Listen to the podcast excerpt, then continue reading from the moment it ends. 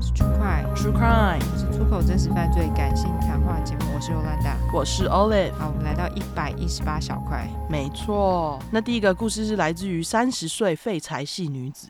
他是本人邪教。他说这是大概五六年前的事，当时的我还在高雄工作，我的工作是乡下地方的小牙医诊所的牙助。事情是在我第二个诊所发生的，因为第一个诊所的医生退休，大哭脸，就找了第二间诊所的工作，流汗脸，结果是噩梦的开始。一开始他们有说他们是某某团体的，主要是服务附近一个比丘尼僧团，这个团体叫福差。我一开始也有表明我只是来工作，不会加入他们。当时跟我面试的医生也表示 OK，然后说那在诊所的时候不能吃荤或带荤食，可以吗？我说可以，刮胡，反正回家可以大吃特吃。谈好之后就开始工作了。一开始其实对宗教团体没有特别的感觉，后来觉得太过度的信仰真的不 OK。先介绍一下这个团体，创办人是一个和尚，刮胡已去世，主要信仰是佛教，是比丘还有比丘尼僧团组成。然后这间诊所全部的设备都是由团体中的医生信徒捐的，所以诊所基本是零成本。刮胡真好，哦，真的哎，因为设备很贵哎，难怪大家都要开公庙，你知道吗？真的。最赚钱的，又不用缴税，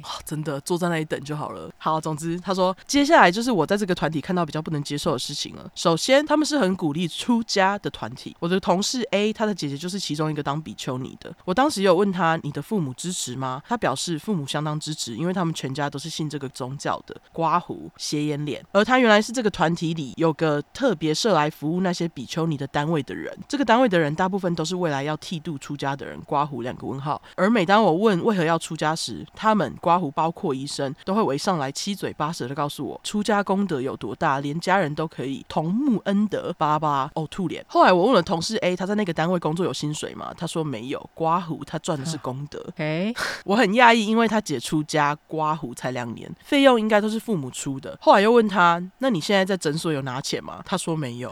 我又问，那你要买东西钱从哪里来？他说爸妈会给。问号，我完全惊吓，猫咪精神尖叫脸。真的哎，啃老哎，实在是太可怕了。信教信到啃老也太夸张了吧？对，而且他自己继续说，他大概三十多岁，而他父母也六七十岁，也是该退休的年纪了，还能养他们两姐妹多久？我也问他，那你爸退休了，谁养你？刮胡，我真的这样问。他说我还有哥哥啊，精神尖叫脸。OK，哥哥是要帮你付吗？哥哥也姓教的话，应该就会帮他付。哦，可能对。他说你哥也姓这个。同事 A，对啊，我他有结婚吗？同事 A 说有啊。我表示这样他不会太辛苦吗？同事 A，哎呀，你不用太担心啦，我哥是做室内设计的，赚很多的啦。我心里想的是好手好脚不去找正当工作，而是来这个团体赚啥功德？我理解不能。而且就算哥哥赚的多，也没必要养你。对啊，哥哥也太衰了吧？而且哥哥的老婆 OK 吗？哎，对啊，哥哥老婆也有信吗？真的是哎，大家哥老婆也太衰了吧？对，如果他们有小孩的话，真的是太衰了。好，他说后来发现同事 B 也是全家靠哥哥养，刮胡哥哥真辛苦，真的。后来跟朋友聊天发现，好像很多人都是这样信的宗教，就说要修行，然后就不去工作了，挑眉脸，刮胡不想工作的快信教啊！这个诊所每个周五下午要去上课，刮胡眨眼脸。有次他们谈到少子化的议题，我超惊讶，因为我一直以为他们只注重自己的事，对社会上的事都很冷漠，所以我认真在听刮胡。之前每次上课都在发呆，结果他们的上司说少子化会冲击到他们生团，因为大家都只生一个孩子，父母就不会让孩子出家了。我整个傻眼，出家不就不能生小孩吗？哎，对啊，还不是你们害的。对啊，莫名其妙，为什么要怪别人少子化？对啊，还鼓励别人出家发疯哎！哎，对耶，对耶，出家就不能就是有什么情欲之类的，对不对？出家就不能结婚啊？没有结婚谈什么情欲？真的哇，我整个傻眼。结果你们还是只关心自己啊！哎，他们完全不了解少子化对产业链还有社会阶层的冲击，只在乎没有人出家，难怪宗教团体很让人感冒。再来另外一个让我不能接受的是，他们是热衷放生的团体，啊、刮胡苗栗人注意，真的很烦。当时我妈身体不好，刮胡癌症，同事 A 语重心长的跟我说：“叉叉，你真的希望你妈身体好的话，放生真的是最快的。”然后就说跟我巴拉巴拉放生功德有多大，但我每次都拒绝，我真的无法理解。团体中不乏医生、律师，为何可以接受放生这种对生态有害、更是违法的事？而且放生不是都是他们去抓来给你买去放生的吗？对啊，就是再赚一把这样。对啊，我觉得这真的是对，真的是信教信到脑袋坏了。总之还有发生很多事，后来我就离职了。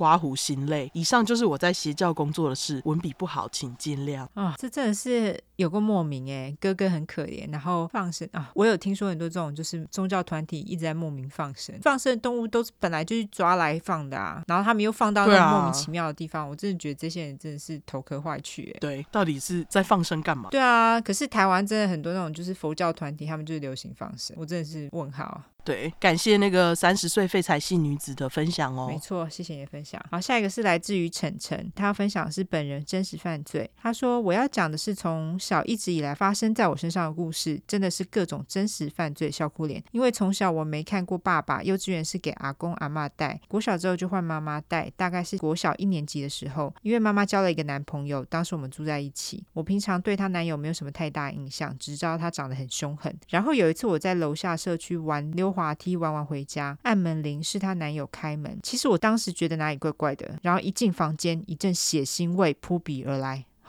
看到我妈全身是血的躺在地上，床上也都是血。我妈的手腕被毛巾紧紧的绑住。然后我看到这一幕，还是小孩的我，当然就是大哭。结果她男友一看到我哭，直接把我拖到床上，开始掐我脖子。哦，什么东西？那时候我觉得快窒息的时候，他就松开了。再来我就没有印象，只知道后来我阿妈、阿姨他们来，然后警察也来，之后就跟着我妈去医院，好像手腕缝了好几针。也听说她男友抓去关，这件事就草草结束了。后来当我长大的时候，问我妈，我妈跟我说，当时我妈想要离开他，但她男友一直威胁我妈，如果离开就要伤害我，所以我妈一直闹自杀。所以割腕也是我妈自己割的。听说她男友有很多前科，所以后来被关，关出来之后一直在找我们阿妈家门外徘徊，要找我妈，但我妈那时候已经带着我搬到其他地方，所以找不到我们。你太可怕了吧？她居然关出来还要找他们，太恐怖了吧？而且妈妈闹自，妈妈真的不用闹自杀，好不好？保护小孩嘛，对小孩的创伤也太大了吧？真的哦，那小孩看到妈妈都是血样子，真的太恐怖了吧？对啊，而且那个男友不是掐他吗？后来到底是怎么？我想知道阿妈跟阿姨到底是怎么知道的？嗯，我猜不知道是不是阿妈跟阿姨听到声音冲进去救了他们，所以阿妈跟阿姨住在隔壁，是不是？不知道，我猜可能是妈妈有先打电话给他们了。哦。可能，嗯，好。他继续说，再来是我大概国小二年级还三年级的时候，因为我妈工作时间在晚上半夜，所以我常常住寄宿家庭，大概换了三家。我记得有次，因为那家的夫妻也有年纪了，然后有一天大家都在二楼打牌，我要出去买东西，刚好在一楼遇到那家的男主人，我都叫阿北。那个阿北长得胖胖有肚子，然后秃头。突然阿北就跟我说：“你把裤子脱下来，我就给你一百。”当时傻傻的我想说脱裤子就一百块零用钱买零食，所以我就脱了。然后我也真的拿到一百块。过了几天，我那天一样要出门买东西，然后也是遇到阿北，他一样跟我说脱裤子给他看，就给我零用钱。当时我觉得上次尝到甜头，这次一样脱裤子就有零用钱，我就答应也脱了。但是这一次阿北突然走过来，头直接往下往我私密处舔，呃，好恶！他一舔，我直接吓到，立马穿上裤子跑走。觉得这样的事情很奇怪，好恶心。吓到那次之后，我就再也不敢靠近阿北。这件事因为害怕，所以没跟妈妈说。后来没多久，我也就搬离那边了。这阿北太恶了吧，超恶的！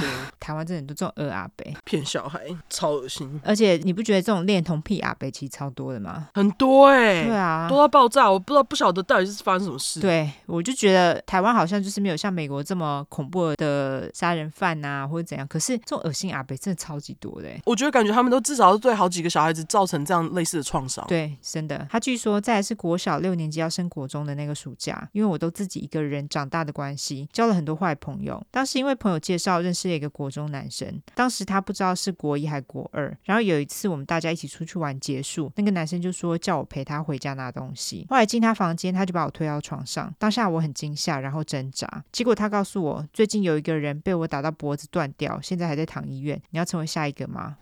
什么恐怖神？国一耶！听到这个我很害怕，就不敢再挣扎，然后也被性侵成功。其实我也已经忘记当下是什么样的心情，有没有哭也不记得了，只是一直觉得很惊吓。那时候下体一直流血，我还很害怕。那个男生就很淡定的说：“这次处女膜破了，不用担心。”而我就这样离开了。这件事当下也不敢跟妈妈说。后来因为上国中，那个男生也在同一个学校，然后我遇到忘记他威胁我什么，之后才跟妈妈说这件事。妈妈就带我到警察局备案，申请保护。后来学校校长还约谈我，问我当时被性侵的事情，然后身上有没有什么特征，但是我已经都不记得了。最后这件事也就草草结束了。以前连国中生都会犯下这样的罪，现在的社会很可怕，家长真的要好好教育自己的小孩。以上就是我遇到的真实犯罪，还好我现在没有歪掉，也没有什么后遗症，不知道为什么。耸肩 emoji。再来想要对你们说，你们真的超棒，超喜欢你们的。我的第一个 podcast 就是从 True Crime 开始，爱心。天哪，我觉得你你觉得对你没有什么太大的冲击，有可能是，但是他现在还记得清清清楚楚啊。我觉得有可能是你的脑袋去屏蔽掉那些让你痛苦的感觉，有可能。而且我觉得这位晨晨就是你注意一下你自己的身心状况，因为这种东西虽然说你现在觉得可能没有什么太大的影响，但是可能会有一天它会跑出来。当然希望就是你一辈子都这样快快乐乐过下去，然后不要有这一天，没有什么后遗症，对，不要有这一天。但是还是希望你就是注意一下自己的身心状况。如果什么时候这件事情跑出来让你很难过，需要找人说的话，去找心理医生。好，总之这两件事情我觉得听起来都还蛮创伤的。真是辛苦。不过这让我想到，就是最近有个粉块，他传来一件事情，就是那个在天母发生，国小学生不是小孩对袭袭击胸部，是不是？对，袭击成年女性胸部。对，这让我觉得也真的非常可怕。因为其实像这种呃青少年犯案，美国现在也超多的啊。嗯，对啊，像在旧金山有那个什么青少年。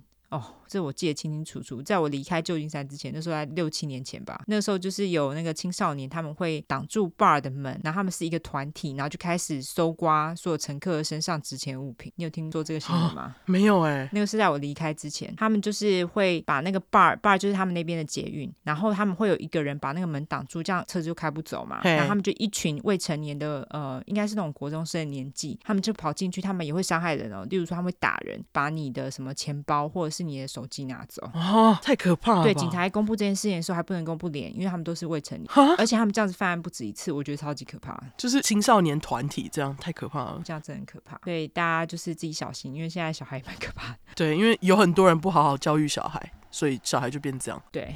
没错，好，那感谢三十岁的废柴系女子跟晨晨的投稿，感谢两位。好，那我们最后来社交软体下吧。好，社交软体的话呢，就是脸书跟 Instagram，只要搜寻 True Crime 出来的出是块的快，后面就是英文的 True Crime T R U E C R M E。如果只想搜寻英文的话呢，就是两次 True Crime T R U E C R M E T R U E C R M E。没错，喜欢我们的话就给我们五星评价加订阅，更喜欢我们的话就投内喽。那我们现在小块还有在征广告哈，如果需要广告的话，赶快跟我们联络，价格非常优惠哦。好，那就这样子，大家再见，拜拜拜。拜拜。